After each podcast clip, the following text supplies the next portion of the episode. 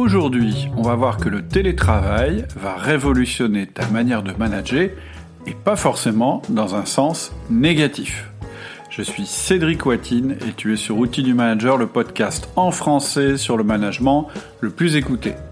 Ce que je te propose d'écouter maintenant, c'est la bande son d'une présentation que j'ai faite il y a pas très longtemps, que j'ai réenregistrée d'ailleurs. J'ai réenregistré la vidéo parce que la qualité, euh, c'était pas en présentiel et donc la qualité était pas terrible.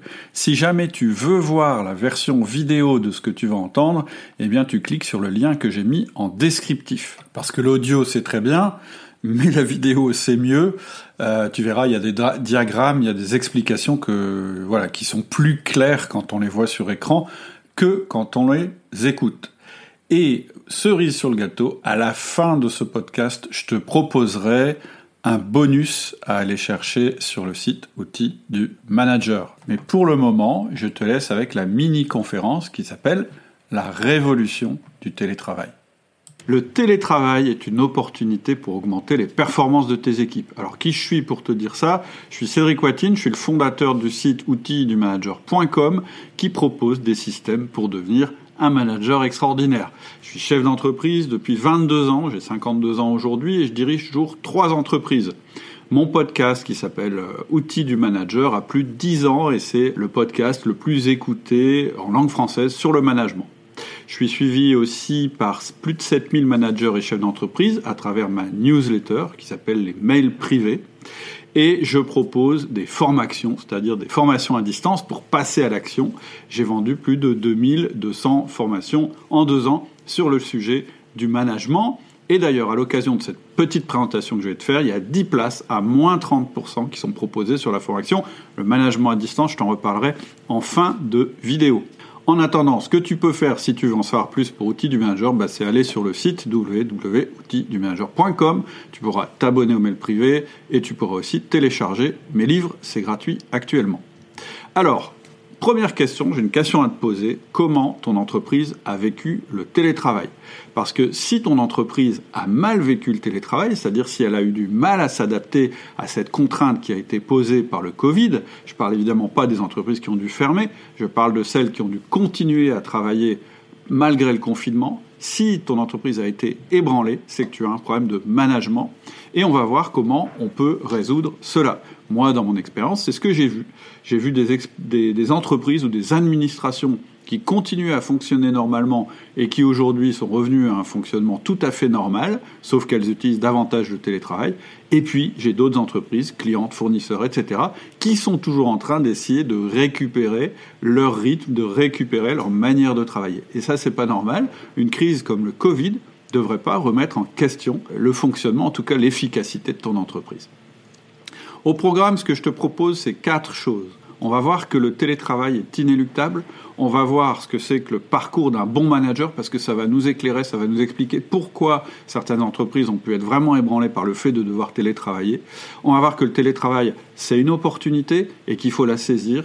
Et puis, on va voir comment faire, en tout cas pour démarrer euh, la route vers un meilleur management un management qui utilise le télétravail. Donc, le télétravail est inéluctable. Pourquoi je dis ça? Bah, Je dis ça déjà parce que la France est un peu en retard dans le domaine. Quand on regarde les statistiques, la France utilise trois fois moins le télétravail que euh, la moyenne des pays nordiques, que les USA et que la plupart des pays européens. Donc, si on est en retard, forcément, on va devoir rattraper notre retard. Deuxième chose, le télétravail est désiré par les travailleurs. C'est-à-dire qu'il y a à peu près 40% des actifs qui aimeraient faire du télétravail. Et plus intéressant, dans les gens qui ont expérimenté le télétravail pendant le Covid, il y en a 80% qui voudraient continuer à télétravailler et à télétravailler partiellement ou complètement. Et puis enfin, le télétravail, ça a des avantages réels pour ton entreprise et pour les salariés. La première chose, c'est que ça abaisse les risques puisque le plus gros risque qu'on puisse prendre en France aujourd'hui, bah, c'est de prendre sa voiture et de se déplacer. C'est le plus gros risque que tu puisses prendre statistiquement aujourd'hui. Deuxièmement, le télétravail est en mesure d'augmenter la productivité. Je dis en mesure parce qu'il faut aussi avoir une méthode pour ça. Mais ça réduit les temps morts et ça augmente la concentration. Quand tu es chez toi dans ton bureau et que tu n'es pas sur un, bureau paysager, tu es beaucoup plus concentré, tu avances beaucoup plus vite. Le télétravail permet aussi des économies, je l'ai dit, sur les déplacements, non seulement pour se rendre sur le lieu de travail, mais aussi dans le cadre euh, du travail pour les commerciaux, et puis des économies au niveau immobilier. Par exemple, dans mon entreprise, j'ai des gens qui travaillent sur plateau. Aujourd'hui, c'est compliqué financièrement de leur proposer des bureaux isolés. Par contre, ce que je peux leur proposer, c'est de temps en temps de rester chez eux, à condition qu'ils aient un bureau isolé. Et là, ils ont le meilleur des deux mondes, un bureau paysager pour partager avec leurs collègues, et un bureau euh, privatif, je dirais, pour faire avancer leur travail qui nécessite d'être concentré. Et puis le télétravail, d'une manière générale, ça augmente les possibilités. Ça va te permettre de faire des ventes à distance, c'est-à-dire de plus dépendre du critère géographique. Ça va te permettre de faire de la maintenance à distance. Et ça va te permettre de recruter des profils partout en France, voire dans le monde. Pour moi, par exemple, qui suis une entreprise qui n'est pas forcément installée dans un pôle, je dirais dans une grande mégapole qui attire les jeunes talents, etc., bah, ça me permet euh, de recruter euh, de manière euh, distante et puis de travailler à distance avec des gens qui ne seraient pas forcément euh, localisés là où l'entreprise est localisée. Donc le télétravail, très clairement, c'est tellement avantageux que c'est une révolution qui est en marche. Le télétravail aujourd'hui est possible, c'est-à-dire qu'aujourd'hui, on a toutes les technologies pour le faire et en plus ces technologies sont quasiment gratuites. Une révolution, une des dernières révolutions de notre millénaire, évidemment, c'est Internet Qu'est-ce qui, a, fait que Internet a été réellement une révolution? C'est la quasi-gratuité en fait de la chose. Avant, quand tu voulais envoyer euh, une lettre à quelqu'un, il fallait payer un timbre. Aujourd'hui, tu lui envoies un mail, c'est gratuit. C'est ça qui a fait la viralité d'Internet.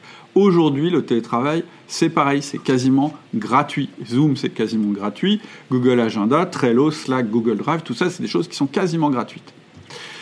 Donc l'obligation de mettre en place le télétravail, ça a certainement été un révélateur euh, au niveau de ton entreprise, ça a peut-être révélé une faiblesse dans son système de management. Mais toute crise révèle aussi des opportunités. Et c'est de ça que je vais te parler maintenant. Mais avant, je vais t'expliquer ce qui est pour moi le bon management et ce que c'est pour moi un bon manager. Alors, le management pour moi, c'est un système. C'est quelque chose qui permet à des personnes ordinaire, et il n'y a rien de péjoratif là derrière, c'est quelque chose qui permet à des personnes ordinaires de faire un travail extraordinaire. À gauche, c'est du mauvais management, c'est des gens qui vont dans tous les sens, qui tirent dans tous les sens. À droite, c'est du management efficace, c'est-à-dire des gens qui travaillent volontairement dans le même but. Qu'est-ce qu'un bon manager? Un bon manager, malgré la croyance populaire, on va dire, c'est pas quelqu'un qui est doué avec les gens, c'est quelqu'un qui utilise le bon système. Le bon management, c'est pas quelque chose qui est inné, c'est quelque chose qui s'apprend. C'est un métier manager. Ça s'apprend et comment on l'apprend En mettant en place le bon système. Ça, c'est vraiment les grandes convictions qu'on a chez Outils du Manager. Et ça fait des années qu'on travaille là-dessus et ça fait des années qu'on réussit avec ce principe-là. Alors, qu'est-ce qui se passe en général quand quelqu'un est nommé manager? En général, ce qui se passe, c'est qu'un manager, il devient manager parce qu'il est un très bon contributeur. Donc, à gauche, il produit un travail individuel et il travaille en groupe. On est ici. À droite, on vient de lui confier une tâche de management. C'est-à-dire que maintenant, on ne lui demande plus de produire un travail individuel, ou plus seulement ça, on lui demande de diriger un groupe, et éventuellement d'ailleurs le groupe dans lequel il était ici. Et ce qui va se passer, puisqu'il n'est pas formé, puisqu'il n'a pas de méthode, c'est qu'il va passer un management diffus. En gros, il va continuer à faire son travail individuel, mais il va mettre des petits morceaux de management dedans. Donc, il va continuer son travail individuel, il va être au milieu de ses équipes, il va essayer de manager en plus de ça, il va gérer l'urgence, et donc, il va rester une ressource. C'est pas comme ça qu'il faut faire. Alors, que faire quand on est dans cette situation-là, puisque c'est la situation dans laquelle la plupart des, des managers pardon, sont débordés. Et souvent, c'est ces managers-là qui viennent me voir et qui me disent bah, comment je peux faire pour m'en sortir?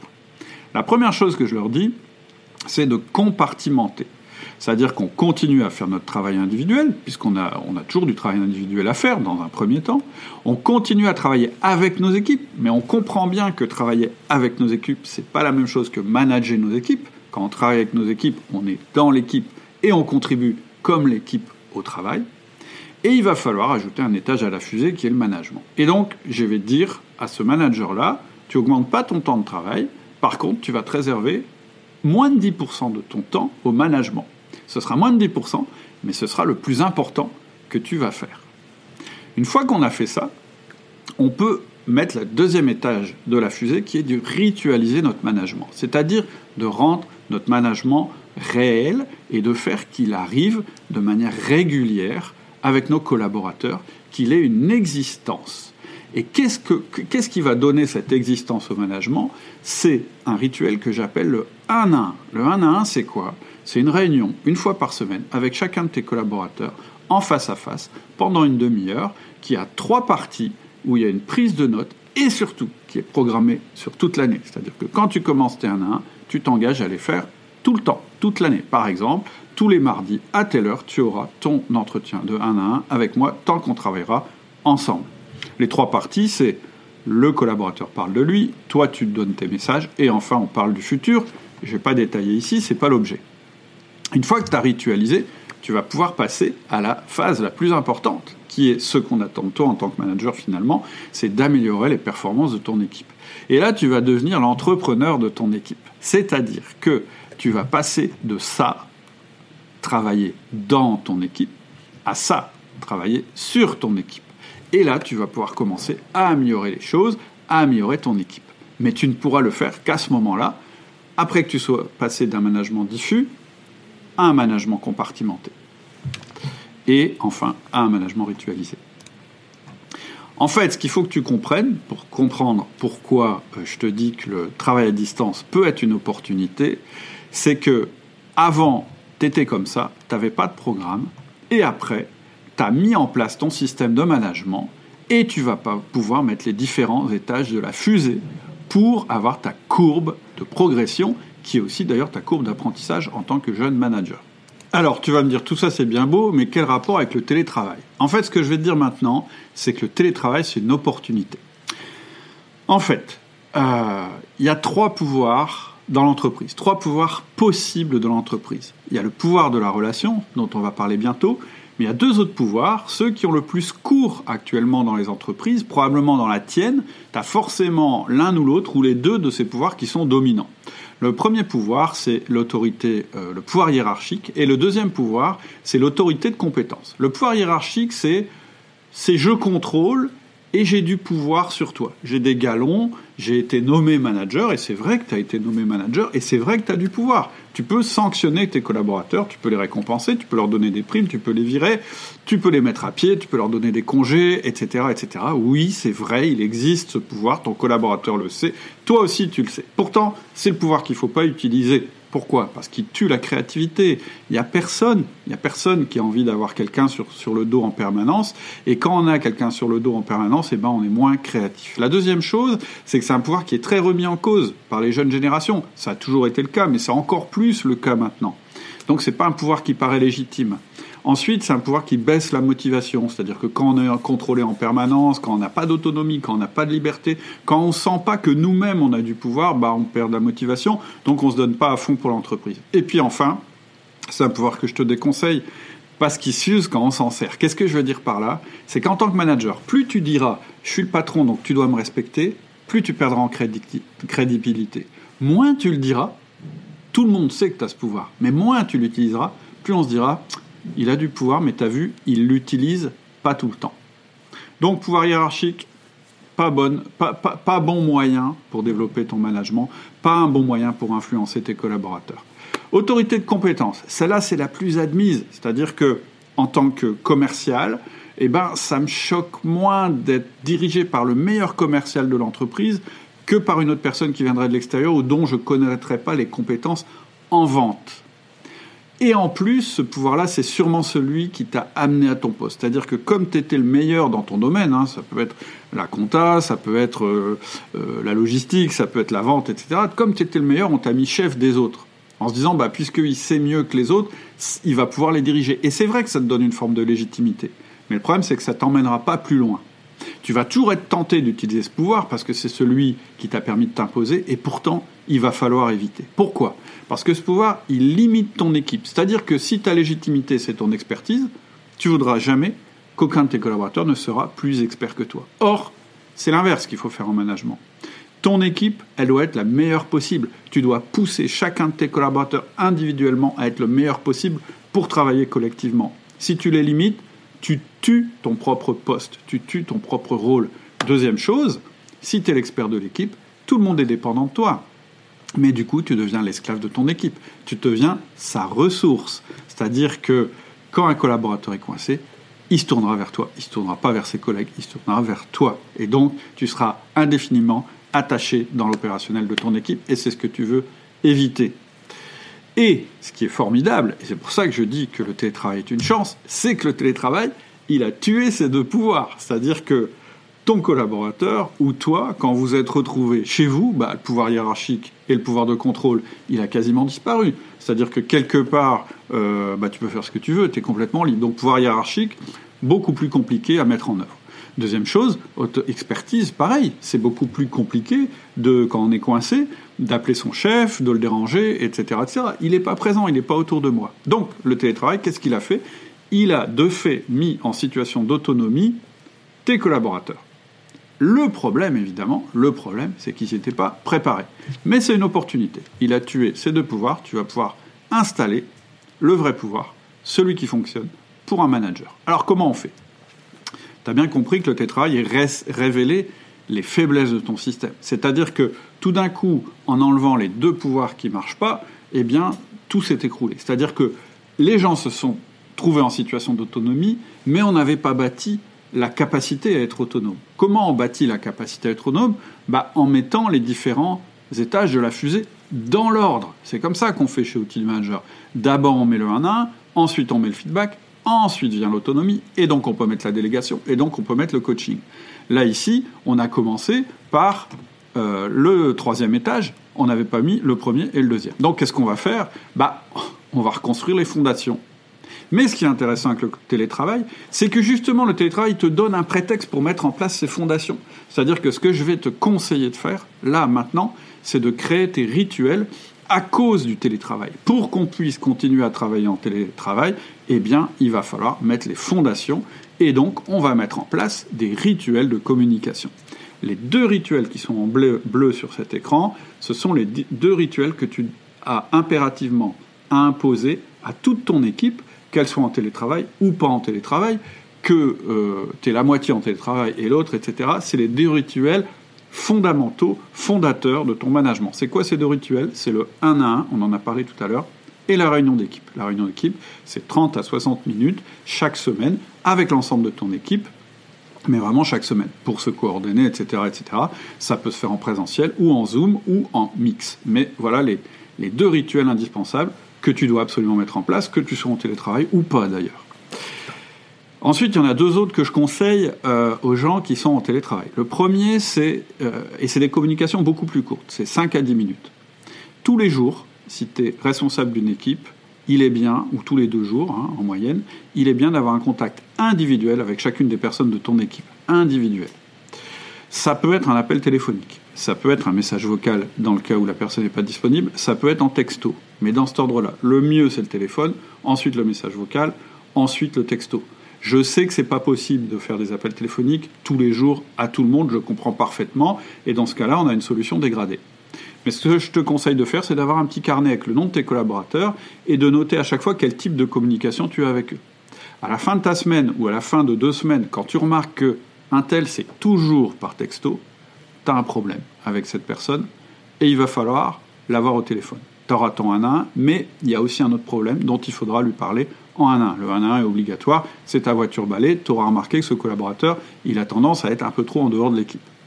Si tu as un patron, je te conseille de faire la même chose, c'est-à-dire que tu es au téléphone ton patron au moins tous les trois jours ou par SMS, mais qu'il y a un échange entre vous tous les trois jours. Il faut, si tu veux réussir ta carrière, rester en contact avec ton boss. Il faut qu'il sache que tu existes. Je ne parle pas forcément du boss de la société, je parle de ton responsable hiérarchique. Il faut que tu existes à ses yeux, qu'il ait disparu dans des limbes du télétravail ou pas, tu dois exiger de sa part ce mini contact. C'est vraiment le minimum que tu puisses demander. Ensuite, très important, on a parlé de compartimenter son temps tout à l'heure, quand on est un manager, c'est important, d'autant plus pour les gens qui sont à distance. C'est-à-dire que la première chose que je te conseille, c'est que tes journées aient un début et une fin et que ce soit écrit dans ton agenda partagé. C'est-à-dire ta journée, elle commence à 9h, et ta journée, elle finit à 18h, par exemple. Pourquoi? Parce que avec le télétravail, en fait, ce qui, n'existe plus, c'est euh, le fait d'arriver et de repartir du boulot. C'était un marqueur euh, euh, du temps de travail par rapport au temps personnel. Et ça, tu dois le recomposer. Ensuite, en tant que manager, il faut que tu te rendes compte que tu as trois casquettes. Tu es manager, comme son nom l'indique, mais tu es aussi stratège, tu dois travailler sur ton équipe, sur les objectifs, etc. Et puis tu restes contributeur. Tu as sûrement des dossiers à faire avancer, qu'il n'y a que toi qui puisse faire avancer, etc., etc. Et donc dans ton agenda, il faut que tu aies tout ça. Il faut que ce soit marqué, pas forcément en public, mais en privé. Euh, c'est-à-dire que euh, tu es tes moments de stratégie, c'est-à-dire à ce moment-là, on ne peut pas te déranger parce que euh, tu es en rendez-vous avec toi-même, et c'est important d'avoir des rendez-vous avec soi-même, sinon tu n'avanceras pas. Il faut que tu aies tes rituels de management, on en a parlé, donc qui sont durs dans ton agenda. Et aussi, je te conseille de mettre des routines de travail sans flux. Qu'est-ce que ça veut dire sans flux? Ça veut dire que tu n'es pas sur Internet, tu n'es pas sur les réseaux sociaux, tu n'es pas sur Slack, tu n'es pas joignable par téléphone, tu n'es pas joignable par mail. Tu fais du travail concentré. Euh, la durée idéale, c'est une heure et demie max, entre une demi-heure et une heure et demie. Et pendant ce temps-là, tout est coupé. Et là, tu vas voir que tu vas avancer à une vitesse incroyable. Ce sera le bénéfice du télétravail pour toi. Donc, compartimenter ton temps, faire apparaître dans ton temps ton temps de stratégie, ton temps de manager et ton temps de contributeur individuel. Et dernière chose, pense à prendre des pauses, j'en sais quelque chose, on peut rester assis devant son ordinateur pendant 4 heures d'affilée, c'est très mauvais. Donc maintenant, qu'est-ce que je fais? J'ai un minuteur de cuisine, il sonne toutes les heures et demie, au bout d'une heure et demie, j'arrête ce que je suis en train de faire, je me lève, je vais faire un tour, je me détends, je respire et je reviens à mon poste. Voilà pour mes plus grands conseils sur le télétravail les plus importants. Maintenant, je vais te donner trois bonnes pratiques. Première bonne pratique, le partage. Quand on est en télétravail, le partage n'est plus une option. Il est plus acceptable qu'on ne sache pas ce que les gens font pendant leur temps de travail. On n'a pas besoin de connaître le détail, mais les agendas doivent être partagés. C'est le seul moyen pour que l'équipe sache ce que fait l'un et l'autre, etc.